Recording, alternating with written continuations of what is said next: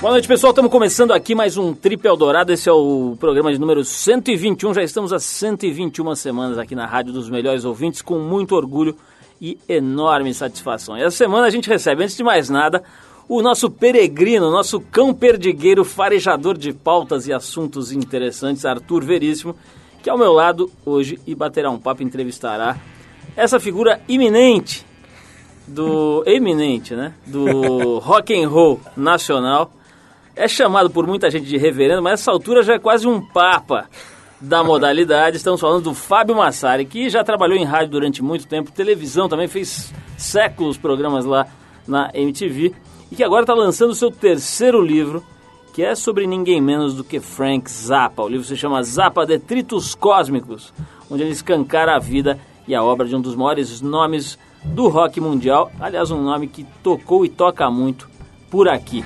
Bom, ainda hoje, através da Embratel e do 21, a gente vai bater um papo com o Silvio Meira, o cientista-chefe lá do Centro de Estudos e Sistemas Avançados do Recife. Essa entidade que tem a, a simpática sigla de César. Ele é também presidente do Conselho de Administração da Porto Digital, principal parque tecnológico do país em número de empresas e faturamento. E tem mais, o cara só anda de bermuda e de chinelo, tem mais essa também. Figura interessantíssima, a gente vai falar com ele por telefone daqui a pouquinho.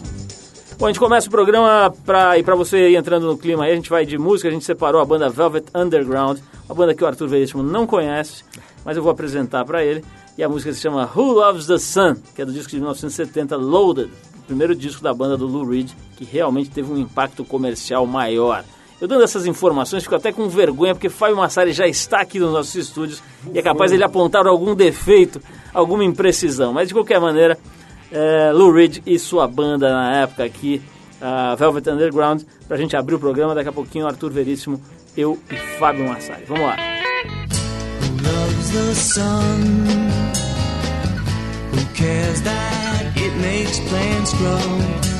Who cares what it does since you broke my heart? Who loves the wind? Who cares that it makes breezes. Who cares what it does since you broke my heart?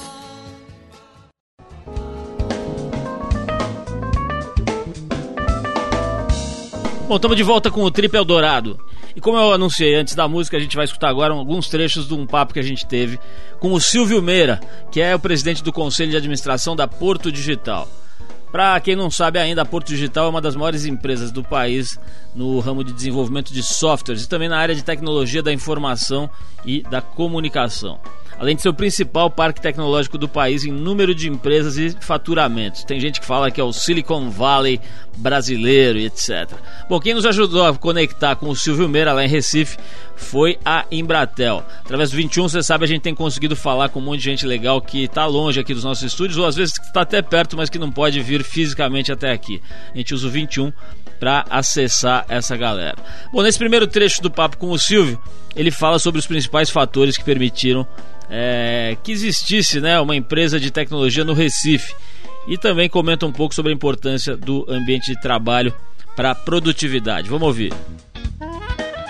É, o ponto de partida dessa coisa é cerca de 30 anos atrás, quando tinha um pequeno departamento de informática na universidade, para um ponto em que a gente chegou hoje, onde existem cerca de 20 instituições com mais de 40 cursos na área de tecnologia e informação aqui no Recife. Então, o ponto de partida é gente. O ponto de continuação é gente também. E o futuro desse negócio é gente. Tecnologia de informação é conhecimento e isso é gente educada. Olha, o ambiente de trabalho é fundamental, né? Para começar, o ambiente de trabalho é um lugar onde você passa a maior parte da sua vida, né? Você passa as duas maiores partes da vida de todas as pessoas que eu conheço são passadas. A primeira no ambiente de trabalho, a segunda na cama. Como a cama o cabo só se lembra por causa da dor nas costas no outro dia de manhã, normalmente, não é? é o ambiente de trabalho tem que ser absolutamente precioso na vida de todo mundo. Ele tem que ser articulado, ele tem que ser alegre, ele tem que ser flexível, ele tem que ser ao mesmo tempo sofisticado e simples. Ele tem que prover para as pessoas os incentivos que criem a vontade de você fazer mais do que o possível. Né? Trabalho sofisticado só é possível quando as pessoas fazem mais do que o possível. Senão você vai simplesmente bater pontos. Esse é o Silvio Meira, que é presidente do Conselho de Administração da Porto Digital, principal parque tecnológico do Brasil, falando aqui no Trip. E nesse segundo trecho, o Silvio vai falar sobre os novos tipos de laços sociais que a internet está permitindo. Presta atenção.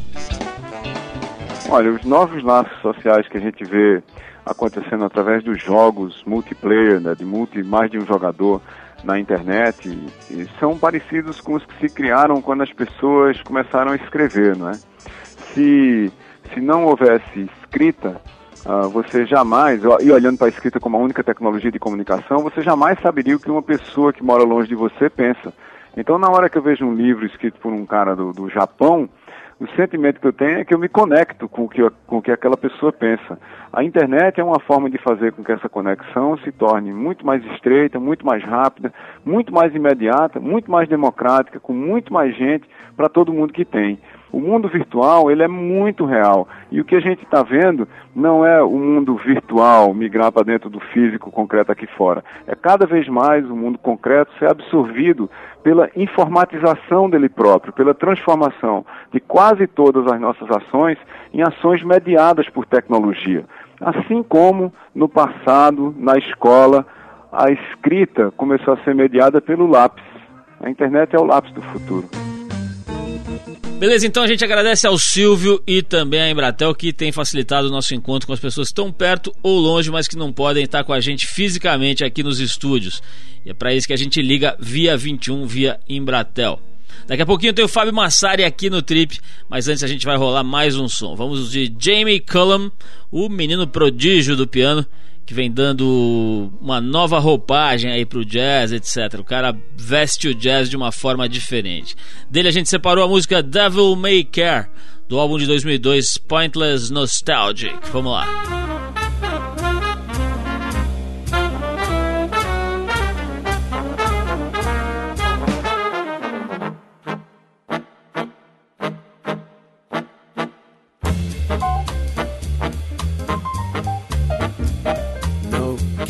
Me. I'm happy as I can be. I learned to love and to live. Devil may care. No cares and woes. Whatever comes later goes. Você está no Trip Eldorado. Há nada menos do que 20 anos ele se dedica quase que exclusivamente à música, mais especificamente ao rock and roll, o que lhe rendeu apelidos como Reverendo, Sabe Tudo e Homem Enciclopédia. Ainda bem que não foi Homem Berinjela, né? Mas enfim. Foram... Sempre pode piorar, né? foram oito anos de rádio na emissora 89 aqui de São Paulo e 12 anos de MTV, onde ele entrevistou algumas das maiores celebridades do mainstream musical. E em 2001 ele lançou seu primeiro livro, Rumo à Estação Islândia, pela editora Conrad, uma verdadeira viagem musical por um dos mais inóspitos países da Europa. Em 2003 foi a vez do livro Emissões Noturnas Cadernos Radiofônicos de FM, da editora Grinta Cultural, onde ele relata algumas das histórias mais interessantes dos bastidores do FM aqui no país. Fã de carteirinha carimbada do Frank Zappa, ele mergulhou fundo na obra, nas reportagens e nas entrevistas do músico. E saiu semana passada com seu mais recente trabalho, o livro Zappa, Detritos Cósmicos, um livro lançado pela Conrad novamente, e que vai fazer com certeza muito sucesso, pelo menos se depender da capa e de um dos coautores que está aqui ao meu lado hoje, dando-nos a honra de sua presença morena, Arthur Veríssimo. Estamos aqui então, eu e o Arthur com o Fábio Massari, que nos dá o prazer da sua visita mais uma vez e que é nosso cliente aqui no programa já há muitos anos. Fábio, obrigado pelo, antes de mais nada pela presença.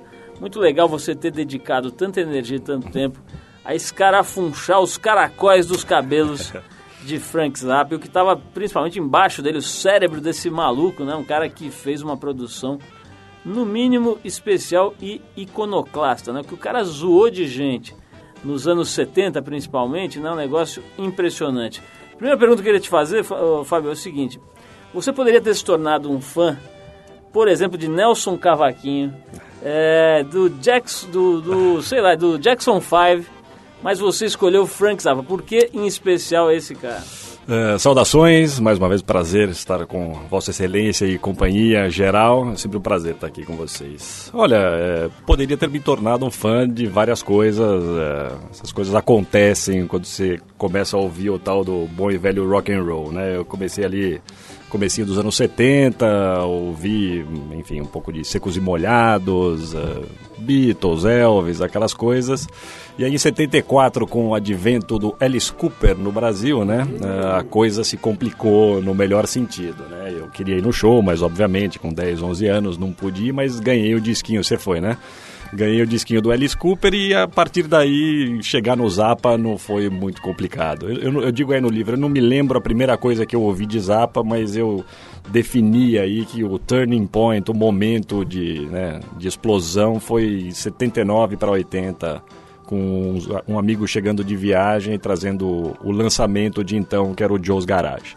É, tem uma coisa que, é, que eu acho interessante, que é o seguinte, o, o Frank Zappa, além de, de ser, acho que você podia falar até melhor sobre isso, mas assim, a musicalidade dele era por si já muito interessante, mas tinha também uma força muito grande política, né? Quer dizer, o cara se colocava, o que até hoje, aliás, hoje acho que até pior, nessa né? coisa do politicamente correto e tal, mas até hoje é difícil ver um artista se colocando de forma tão escancarada, que as opiniões, é, sem medo de, de, de, refluxo dessas opiniões e tal.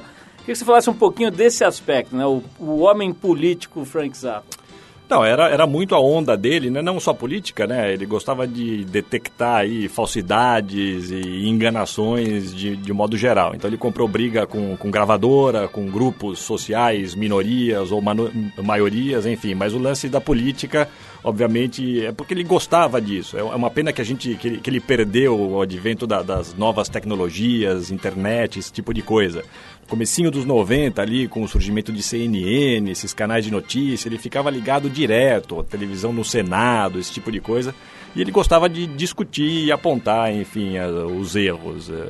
É mais do que o lance político, era, era contra falsidades em geral. Ele comprou um monte de briga com minorias porque nas letras dele ele fazia questão de atacar e de comprar algumas dessas brigas. Então, gays, franceses, é, princesas judias, branco, amarelo, republicano, democrata, podia sobrar meio que para todo mundo, na verdade. Não tinha exatamente uma opção ou uma plataforma definida onde ele visse que tinha alguma coisa diferente do discurso que aquelas pessoas estavam pregando, ele, ah, é, vocês estão falando isso, mas estão fazendo aquilo. Ou seja, era um verdadeiro muito... iconoclasta. Exatamente, é, ele comprou muita briga também com aqueles primeiros é, pregadores de televisão, Jimmy Swaggart, lembra que chegavam na TV, falavam uma coisa, depois era todo acusado de um monte de... Eram então, os reverendos de lá. Eram os né? reverendos da época. mas Fábio, era... é, é, é, o Frank Zappa é um cara completamente excêntrico e tinha hábitos estranhos.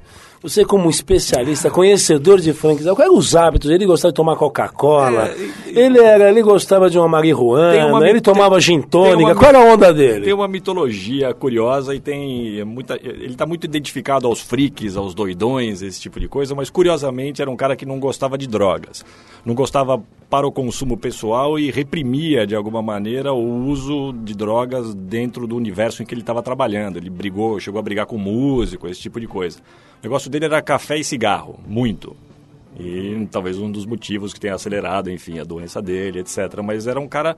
E, e, outro hábito curioso era vampirão, né? Dormia de dia e trabalhava de noite. Isso ele fez durante muitos anos da vida dele. Tanto que quando eu fui entrevistá-lo, ele acordou às três da tarde para dar a entrevista. Vamos falar um pouquinho dessa entrevista, Fábio, que certamente foi um ponto importante na tua carreira de homem ligado à comunicação e à música. Conta um pouquinho como é que você armou essa entrevista, como é que se deu essa entrevista? Bom, essa entrevista aconteceu em 91 e aconteceu, eu, tava, eu trabalhava na MTV, já na rádio e na MTV, né, na 89 e na MTV, daí conversando com a Ana Butler, minha colega de trampo então, ela falou, pô, você gosta tanto de Zapa, tá entrevistando as pessoas, por que não tenta entrevistar o Zapa? Daí, naquele exato instante, a lampadinha acendeu e eu, a gente estava muito em contato com os americanos na época, né, com a MTV americana. E o Dweezil, o filho do Zapa, tinha sido VJ da MTV americana.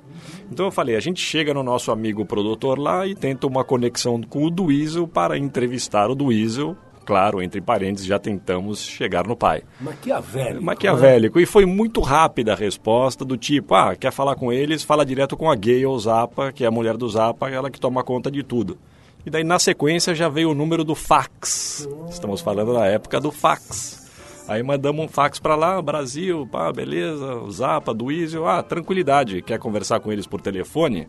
Na hora que eu vi essa facilidade toda, eu falei, não, então, e dá para eu ir aí? Aí os caras falaram, ah, terça-feira da semana que vem, três da tarde. Foi, foi algo desse tipo, assim, em dez dias eu tava na casa dele. E, e, o, e o momento em si, Fábio? Como é que é a hora que você chega lá e vem o cara que, pô, você idolatrava, conhecia toda a discografia, etc. De repente você tá lá com o cara, é, na sala da casa dele, ou sei lá, enfim, como é que é esse encontro esse rompimento da barreira entre o ídolo e a pessoa real. E ele com bafão de café, com cigarro na tua fuça. Não, não, é, o que me impressionou na hora que eu encontrei com ele foi que ele era bem grande, cara. Ah. Tem 1,90 e pouco, grandão, sabe? Cabelão e cabelos muito brancos à época, assim. Já é o que me impressionou de alguma maneira. Mas foi, foi super legal, quer dizer, fui recebido pela Gale, fiquei circulando pela casa, fui apresentado aos filhos. É, quer dizer, os caras perceberam que era garotão, né? Eu tinha 25, 26 anos, vindo do Brasil só para levar um papo com ele. Então ele me tratou muito bem, foi, foi, foi bem tranquilo, assim. Depois me levou pra, pela casa, mostrou o estúdio, se mostrou bastante interessado no momento em que ele fazia muita entrevista de cunho mais político, etc., coisas mais sérias mas foi, foi bem sossegado. E, e, o que foi divertido foi que tinha um músico tcheco hospedado na casa dele nesse período, e aí eu entrevistei o Zappa, o Duísio e fui embora. Aí o Zappa fez com que os secretários ligassem para a MTV brasileira para descobrir o hotel que eu estava hospedado, para que eu voltasse à casa dele no dia seguinte, porque ele queria que eu entrevistasse aquele músico tcheco.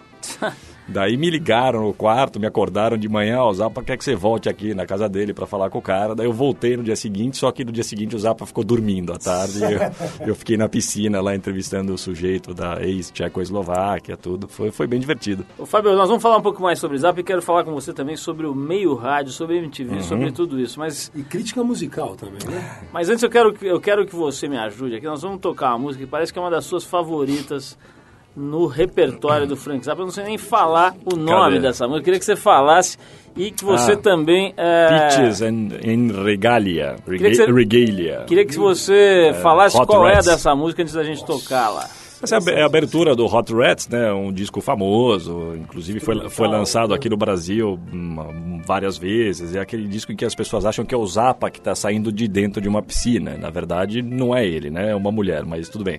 E esse é o disco que associou o Zappa também àquela coisa do jazz rock, né? Que era um termo que não lhe agradava muito, né? É um disco, enfim, instrumental, com uma série de referências a determinados tipos de jazz, mas ele não gostava muito desse tipo de, de rótulo, não. Mas trata-se de uma bela música, um dos clássicos do homem. Então vamos ouvir o tal do Pitches and Regalia, ou Regalia, sei lá, vamos ouvir que é melhor e a gente já volta com Fábio Massari.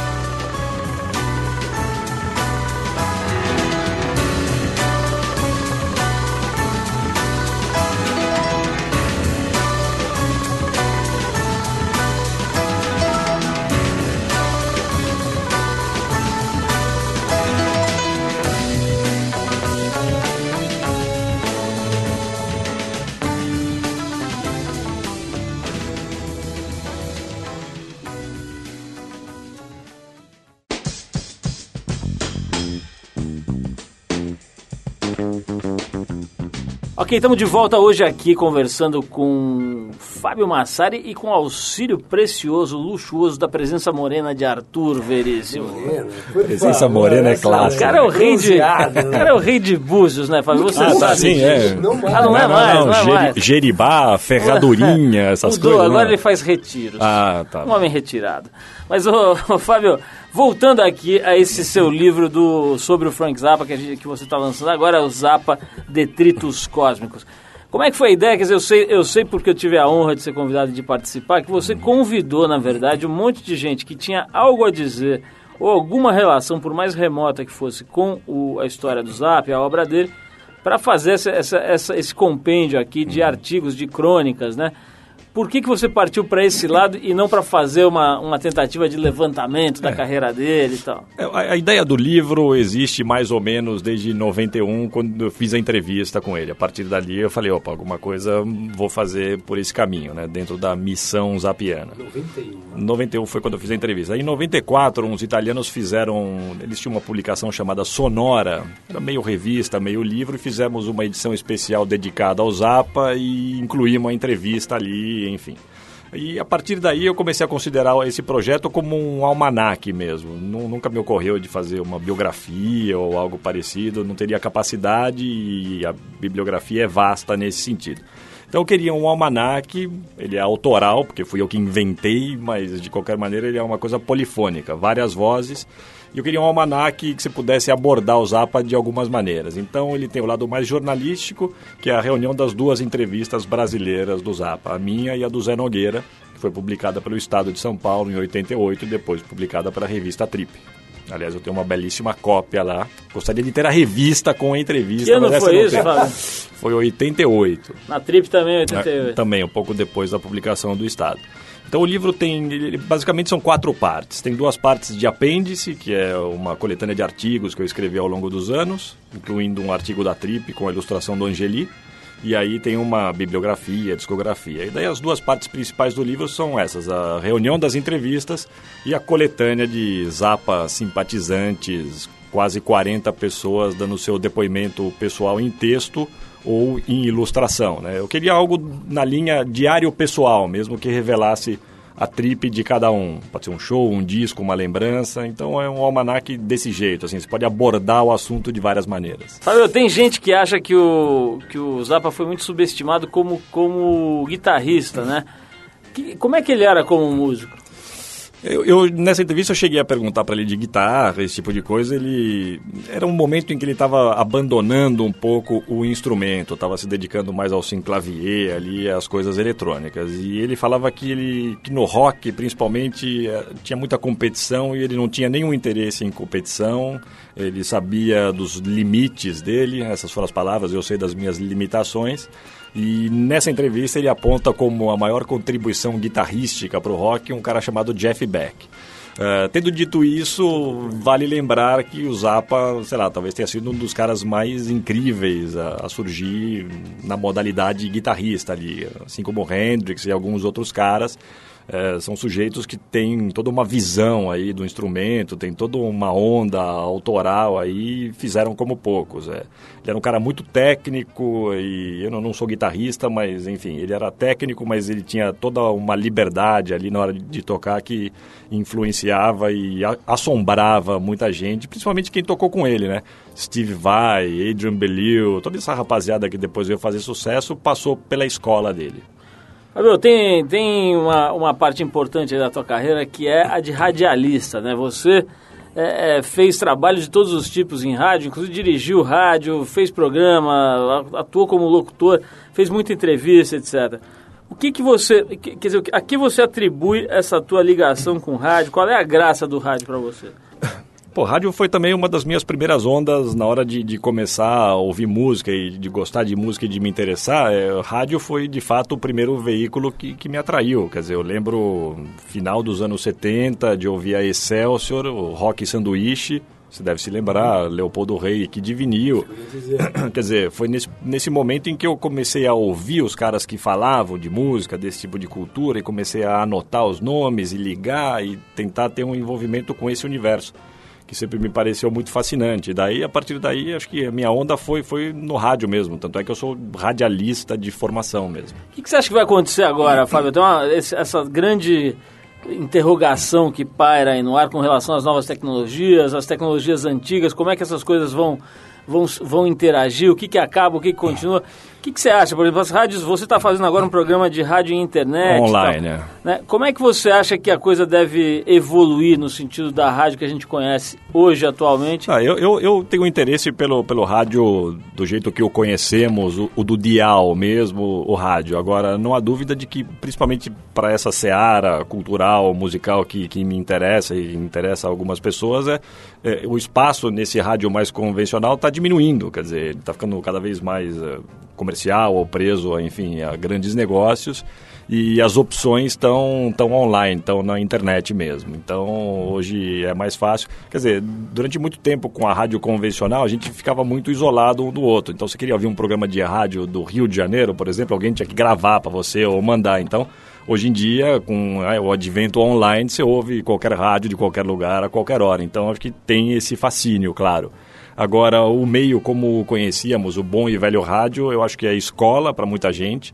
Quando eu trabalhava na TV, eu falava para molecada, vai fazer rádio antes um pouco, vai bater cabeça, vai aprender, para depois migrar para outros meios, eventualmente. Mas é, gerações mais novas têm muito pouco interesse, né? Tem muito pouco interesse. Agora, essa história de migrar do rádio para TV foi exatamente o que aconteceu com você, né? Um belo dia, alguém enxergou o teu trabalho lá no rádio e falou, vamos levar esse cara pra televisão. Você ficou anos né, lá na MTV. Quantos do, anos? Do, 12 anos. 12 anos redondo, Desde é. o começo ou não? Praticamente desde o começo. Eu entrei com dois, três meses de casa, enfim, fiquei 12 anos redondo. Uma das coisas que você mais fez lá, né, Fábio, foi entrevistar bandas, entrevistar músicos, artistas e tal. Eu queria que você falasse de momentos marcantes dessas entrevistas, principalmente as que deram errado. Né? Não, além Esses são que, os marcantes, né? Uns vídeos incríveis, né, que apareciam nos seus programas, que na programação normal não surgia. É, tenho, tenho bastante orgulho de fato de ter feito o lado B ali na TV, que foi uma, uma marca que a gente. Eu não fui o único apresentador do lado B. O lado B teve quatro apresentadores, mas era uma marca importante da TV para abrir caminhos, enfim, mostrar possibilidades, etc. A gente chegou a passar até um videoclipe proibidíssimo do Nine Inch Nails, em que o cara era mutilado, era horroroso, a gente botou no ar, enfim. É, agora, com relação às entrevistas, também era uma, era uma coisa que me interessava desde a época da rádio. Eu comecei a fazer entrevista, enfim, no rádio. Se não me engano, a minha primeira entrevista foi com o Manu Dibango, saxofonista. Camarões, é. Otávio Rodrigues estava nessa entrevista. Eu até falei com ele outro dia isso. Eu falei, minha primeira entrevista tinha Otávio Rodrigues e Sônia Abreu como testemunha. Nossa, amigos é brincadeira. de de.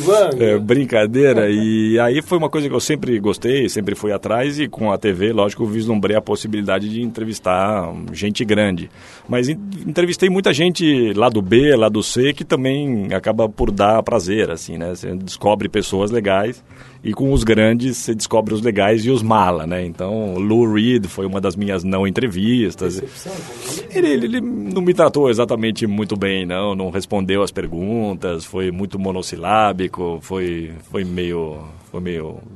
Buscou um confronto ali. Mas ele é o Lou Reed, né? que você queria. É, exatamente, ele é o Lou Reed, né? Ele pode. E aí teve uma entrevista que começou difícil, mas depois deu pra botar nos eixos com o Beast Boys a primeira vez. Em alguns casos, o, o problema é você juntar três ou quatro integrantes da mesma banda para trocar uma ideia com você. Se você leva um papo só você e o Noel Gallagher, do Oasis, é uma tranquilidade. Se você junta o Noel com mais dois do Oasis, aí é problema, porque você quase vira o inimigo. Então, então eles contra você. Se ele está sozinho, ele não tem muita escapatória, é um bate-papo. Fábio, agora, como a gente sabe que você gosta de fuçar músicas ao redor do planeta, nos, nos becos e intestinos desse mundo, a gente vai te fazer um desafio aí, pra ver se você conhece esse som aqui. Eu sei que você já fez até livros sobre a, sobre a Irlanda, né? Is- Que Islândia. Islândia, que você fez um livro sobre... Imagina, o cara foi- fez um livro inteiro sobre a música da Islândia. Fábio, Você acha que o cara fuça ou não? Mas é o seguinte, eu acho que você não conhece esse som que a gente vai tocar Possivelmente agora não. que é um moleque de 24 anos da Noruega, Que que demais. mistura o seu- no- nos discos dele, desde melodias doces de salão, Uhum. tocadas ao piano, até guitarras típicas do punk rock. Uma mistura de mela cueca com Sid Vicious. Mais ou menos isso, com uma pitadinha de Ronifon.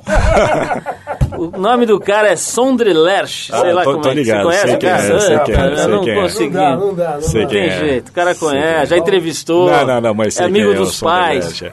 Ah, tem, tem um fascínio por aquela região ali, Noruega, Dinamarca, tem umas coisas doidas ali. Então vamos ver se o cara é bom mesmo, eu não conheço, vamos tocar essa música aqui que chama-se Airport Taxi Reception, do quarto disco do moleque, o Phantom Punch,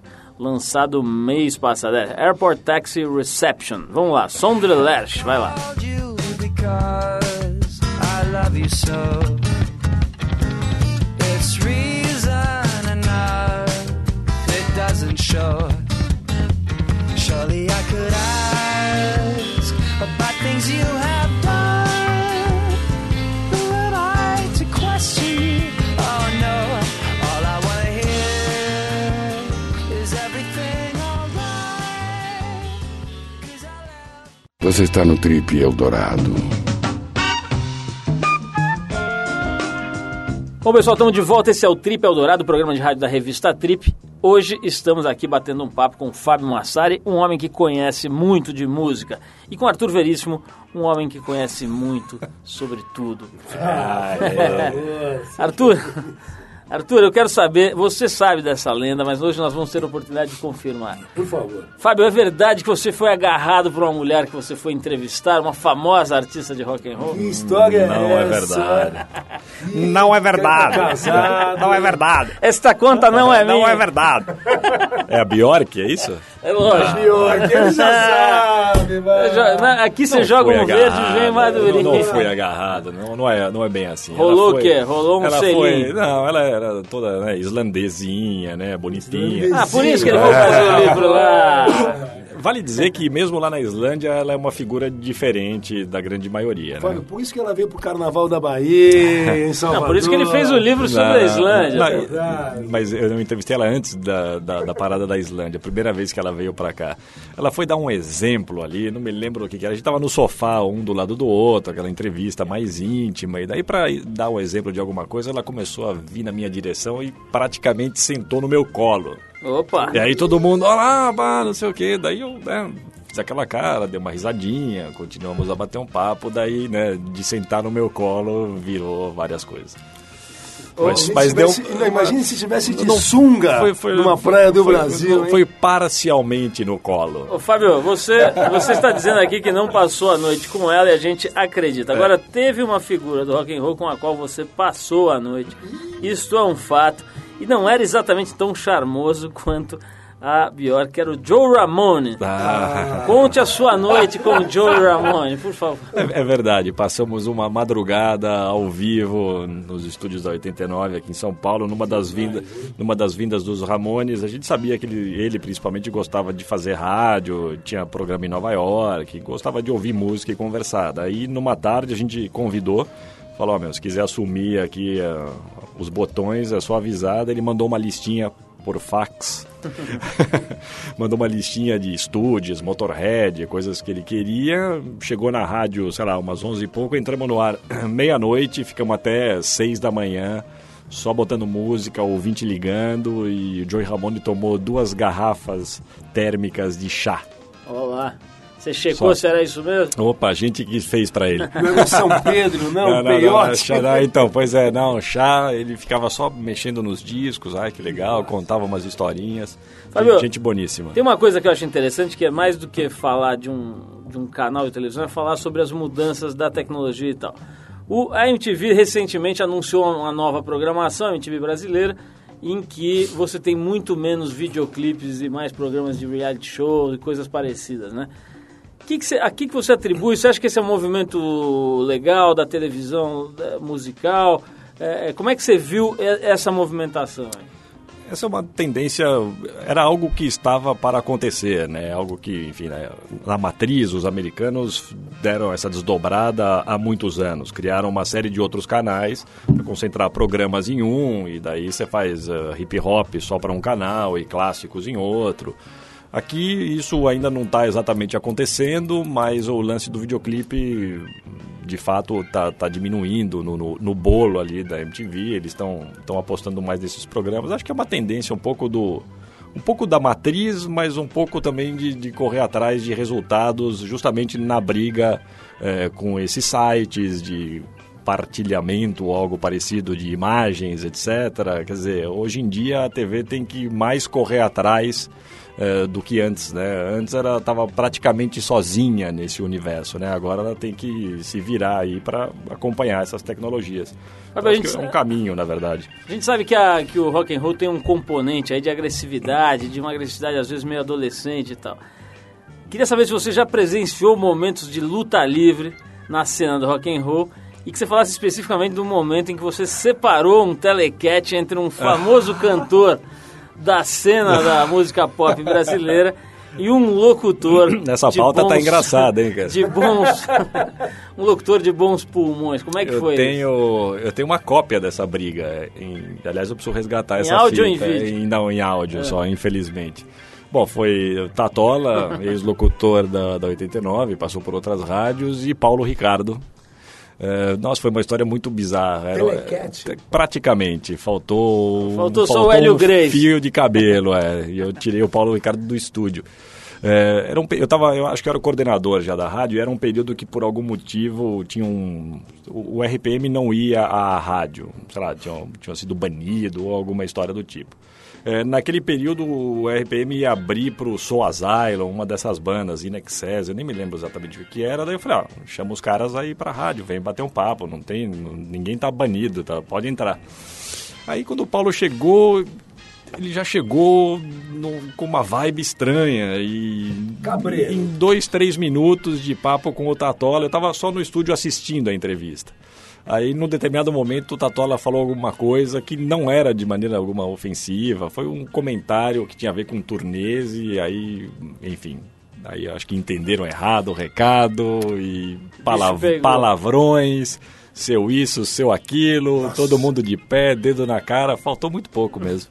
Foi bem divertido. Agora vamos falar de momentos.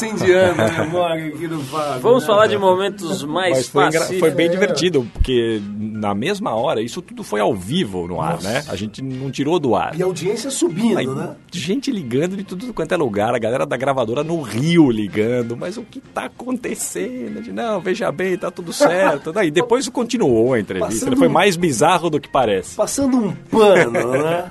Fabio, vamos falar de momentos mais pacíficos da sua história. Eu soube que você foi um aluno compenetrado que levava maçãs para o professor Sérgio Groisman. É isso do Amor? é, o Sérgio, Serginho Groisman foi meu professor na faculdade. É, foi o. Como é que chama lá? O Paraninfo, não, né? Foi um cara. Orador, é, orador, é, é, foi, o- foi o chefe ali da minha formatura. E, e o meu primeiro emprego foi, foi ele que me arrumou. Eu fui trabalhar na rádio por causa do Serginho Groisman. Eu era o cara que fazia os trabalhos esquisitos, ficava só to- eu fazia trabalhos, textos mirabolantes e botava Sonic Youth, Butthole Surfer, só barulheira. E aí, numa festa, uma vez, o Serginho falou, ah, vou te levar pra rádio, porque você gosta, não sei o quê. Daí eu falei, ah, beleza, beleza. Aí, uns três dias depois, me chamaram da rádio e eu comecei a trabalhar graças a ele. O, o Maurício Cubruzzi, falando em outro ícone aí do, das comunicações, Maurício Cubruzzi esteve aqui recentemente e falou que tinha um apartamento inteiro cheio de É. livros, de discos e tal. Outro dia ele jogou fora todos os vinis. Como assim? desovou e falou que não quer mais saber de ficar nessa do Eu- passado e tal. Você guarda os seus vinis ou já transformou tudo num iPod de Não, 8 não. GB? Não, tá tudo ali, tá tudo ali. Eu vou, vou acompanhando os tempos, mas não vou me desfazendo das coisas antigas, né? A mesma coisa foi do, do vinil pro CD, quer dizer, eu continuei comprando vinil, comprei CD e agora acho que continuo com todos, só não compro cassete mais, apesar de ouvir uns de vez em quando. Fabião, genial, acho que deu pra gente dar uma sobrevoada sobre a sua trajetória. Agora eu quero saber o seguinte: vai fazer mais livro, encher o saco de livro? Vai fazer rádio, vai fazer televisão ou não vai fazer nada e vai viver de renda? Eu e aonde adoraria que, aonde que é a van premiere do lançamento do livro Olha, também, assim né? que eu souber, eu, eu lhes informo. É, ela está para acontecer, vai ter tanto em livraria quanto... Vai ser na Islândia, Não, né? não, não. Vai ser na Sborne, É, né? vai, vai ser tanto em livraria quanto em bar, para todo mundo ficar feliz. Logo mais eu, eu passo aí, tá, tá para acontecer. E quanto aos projetos de livro, o grande livro de projeto de livro vai crescendo, né? Eu tenho vários projetinhos, não sei o que vai rolar, mas certamente vem mais coisa por aí. Rádio, tô começando ali o Pop Loaded com o Lúcio Ribeiro. E TV não, TV tá bom, só para assistir. A não ser que a Trip de fato, a não ser que de fato vingue, né? Aquele legendário e mítico projeto. Já televisivo. vingou. O problema é que o CEO é Arthur Veríssimo, É ele não mesmo? quer chamar ninguém, ele É, só quer então fazer tá. sozinho. Que é, não tem, cara. Eu, eu- eu- aí eu faria, mas você não, não. Ô, ô, Fábio, obrigadão pela tua presença aqui, adorei mais uma vez bater papo Pô, com pra mim você. é sempre um prazer, cara. Sabe que. Vamos reforçar aqui pra galera, o livro se chama Zapa Detritos Cósmicos, é um lançamento da editora Conrad e reúne é, o textos da galera aqui, ó. e textos de muita gente legal, do André Cristóvão, do Gastão Moreira, do Ivan Marcília, do Kid Vinil, enfim, o Rogério Skylab, o genial. O te... Olha, Rogério olha, Skylab. eu, eu não, eu não queria falar especificamente de um ou outro texto, acho que todos são 100% originais e honestos. Agora, o texto do Skylab É um é, é um incrível, incrível. Esse, esse cara daqui Já a? O daqui a do 50 Skylab, anos alguém vai falar assim, pô, tinha um gênio ali. Mas enfim. É, O texto dele é uma olha, coisa tem- de louco. E a capa é muito legal, uma foto do Zapa ainda Zapa em garotão, se- né? 71 essa foto. Tinha, 71. tinha 31 anos. com o seu olhar profundo. Fabião, brigadaço. Nós vamos tocar um som aqui que eu acho que você não conhece, porque é uma banda nova. Que está começando agora. E Lá vem, Coitado. lá vem, lá vem. Papo, né? a gente tá- vai comes. tocar, a gente vai tocar uma música de uma, uma, música, uma banda que o Fábio não conhece. Bem o Arthur nova, né? ouviu falar vagamente.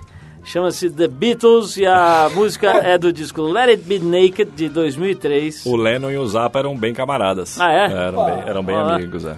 Let It Be Naked é uma remixagem do álbum de 1970 Let It Be, como McCartney queria que tivesse sido lançado, sem o recurso do Wall of Sound do Phil Spector. Nossa Ó. senhora, que coisa Ah, elaborada, hein? moleque. hoje, a gente- hoje a gente sabia. Elaboração geral, né? Hoje a gente sabia que você vinha, nós quisemos. Abriram a Wikipédia ali, né, meu? É, tá? Hoje a gente sabia que você vinha, a gente quis se exibir. Eu só queria fazer um reparo, então. Eu posso fazer talvez um tá reparo, vendo? cara? Eu, eu, Nunca eu, eu acho que no começo você falou do Velvet, né? É. Do primeiro disco, Aham. Loaded. É. Então, esse acho que não é o primeiro. Puta Mas tudo bem, cara. Não, tudo bem. Qual é o reparo? O primeiro sem o quê? Não, vamos demitir esse cara. Depois Não, não, não, vê. tudo bem, tudo e, bem. a, e a banda. Ele talvez tenha uma boa explicação. Dá sempre pra ter uma Eu explicação. não sei se ele tem uma boa explicação, mas é, bom que, o- ele tem um o emprego primeiro, em vista. O primeiro é o da banana, o primeiro é o Velvet Underground e Nico, né? Não, e Mas pela minha parca um memória, reparo a o. Lou Reed não era o líder da banda. Eu Acho que, acho que ele nem existiu, então pronto. Acho que, Esse os, disco aí que vai rolar não existe. acho que né? os Beatles também foram. Os Beatles não passaram de uma criação da mídia. Vamos tocar então. Phil Spector. Vamos tocar então Blue for You com essa banda que eu acho que nem existiu. Vai lá. Boa. Because you're sweet and lovely, girl. I love you. Because you're sweet and lovely, girl. It's true. I love you more than ever, girl. I do. Trip Eldorado apresenta Boletim do Fim. Beleza, chegou a hora de trazer para você o boletim do tempo e das ondas e o que acontece de melhor aqui em São Paulo nesse fim de semana. Pois é, não se engane com a manhã ensolarada de sábado. Já à tarde, as nuvens cobrem o céu e o fim de semana fica chuvoso até domingo à noite. A temperatura também deve cair um pouco, variando entre 20 e 26 graus. Para você que quer descer para o litoral para pegar onda, é o seguinte: no sábado, um microswell de sul é, vai deixar o mar praticamente flat, e máximo meio metrinho de onda aí. Mas no domingo a coisa muda de figura, o swell vira para sudeste e as ondas podem chegar a um metro bem servido, principalmente no litoral sul, que deve apresentar as melhores condições para o surf. Para você que vai ficar na cidade nesse fim de semana, tem show do Arnaldo Antunes no Teatro FECAP. O cantor, poeta e compositor apresenta o espetáculo Qualquer, baseado no seu disco homônimo, o nono da carreira dele. Os shows acontecem hoje e amanhã às nove da noite e domingo às sete. Os ingressos custam 40 reais e o Teatro FECAP fica na Liberdade, na Vida da Liberdade 532. Pra você que quer um programa mais alternativo e gosta de um som mais pesado, nesse sábado tem show da banda gaúcha Os Replicantes, lá na Altos. A apresentação rola a partir de meia-noite, com ingressos a 10 reais. A Altos fica na Rua Augusta 486. É isso, a gente vai ficando por aqui. O Trip Eldorado é uma produção da equipe da revista Trip em parceria com a Eldorado FM, a rádio dos melhores ouvintes. A apresentação é de Paulo Lima, participação excepcional de Arthur Veríssimo, coordenação de Endrigo Kiribras, produção e edição Alexandre Potashev. Programação musical Cris Nalmoves. Para falar com a gente, você escreve para radio@trip.com.br. Semana que vem a gente volta nesse mesmo horário com mais um Trip Eldorado. E às terças-feiras, às 10 da noite, tem a nossa reprise do programa, para quem perdeu alguma parte ou quer ouvir de novo. Um abração e um super fim de semana para todo mundo. Tudo de bom, paz e saúde aí no fim de semana.